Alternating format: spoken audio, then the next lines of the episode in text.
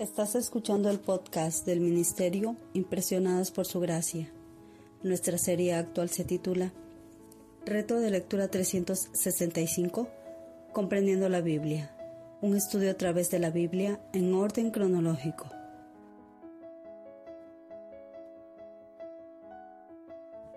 El reto de hoy es leer Zacarías del capítulo 1 al capítulo 4, por lo que te animo a que puedas abrir tu Biblia y nos acompañes en este episodio a estudiar la Biblia.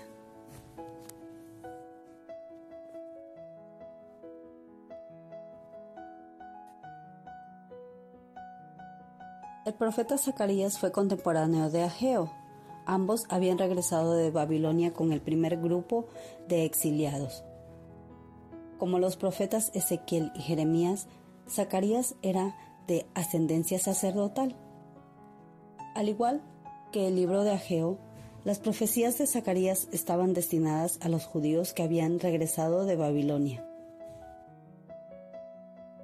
Cuando Ciro el Grande, el rey del imperio medo-persa, conquistó Babilonia, emitió decretos que permitían a los judíos regresar a su tierra y reconstruir Jerusalén y el templo.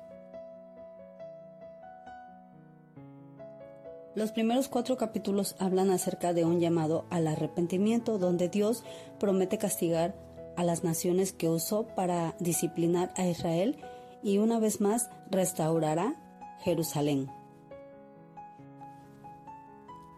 Estos capítulos nos enseñan 1. Como un Padre amoroso, la disciplina de Dios siempre es para nuestro beneficio y va seguida de la oportunidad para la restauración. 2.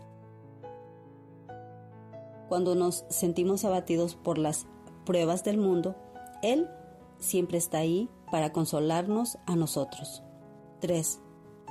Dios debe ser el centro de la vida de su pueblo, recibiendo adoración y alabanza de su parte. Él desea que no solo Israel, sino todo el pueblo lo conozca y lo honre. 4. Solo Dios puede eliminar nuestro pecado y nuestra vergüenza y elevarnos a un lugar de honor. Muy a menudo nosotros buscamos valor en las cosas de este mundo cuando solo se puede encontrar en Dios. 5.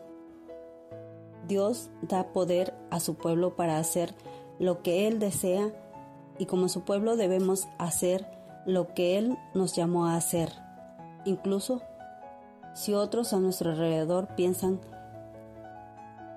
que lo que estamos haciendo no es importante.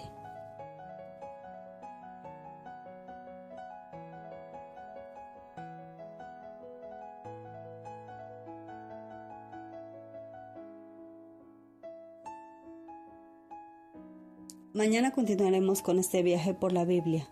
Nuestra oración es que el amor de ustedes abunde aún más y más en ciencia y en todo conocimiento, para que aprueben lo mejor, a fin de que sean sinceros e irreprensibles para el día de Cristo, llenos de los frutos de justicia que vienen por medio de Jesucristo para gloria y alabanza de Dios.